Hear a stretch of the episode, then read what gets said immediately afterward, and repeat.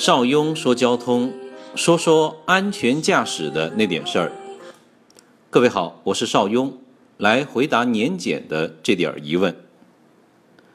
上周五啊，公安部和质监总局联合发布了关于加强和改进机动车检验工作的意见，这可是和我们开车人息息相关的大事儿。从今年的九月一号开始，小轿车六年内免检。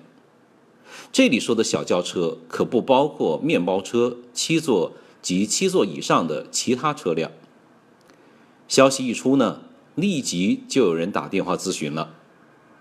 邵雍啊，我的车子六月份就要年检，这九月一号马上要免检了，那是不是可以等到九月份，那就可以不用检了吗？在这里，邵雍告诉您，法律上有个概念叫做。不溯及既往，什么意思呢？就是我们不能用今天的法律去约束昨天的行为。简单的说，在法律生效之前该怎么干还怎么干，等法律生效之后再说。所以啊，九月份之前要年检的车辆还是要年检，否则的话会有很多的麻烦。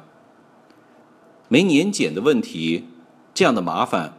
我就不再重复了。再说，到了九月一号，也不是所有的小车都免检的。按时效算，只有一零年九月一号之后登记的车辆才在范围之内。一零年八月三十一号之前登记的，今天还是要年检。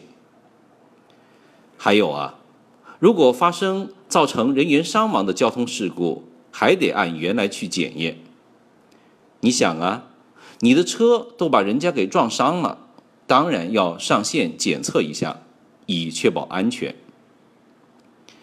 那么，如果您的车型和时效都符合，也没有事故和违法，那么恭喜你，可以享受新政带来的优惠了。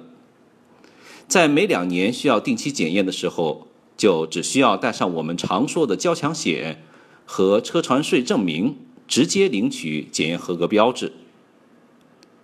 另外，免检了，不是说安全就不重要了。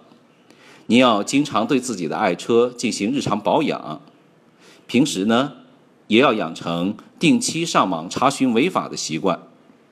否则，等到检测的时候才去交钱罚款，一年只有十二分，可能远远不够你扣的。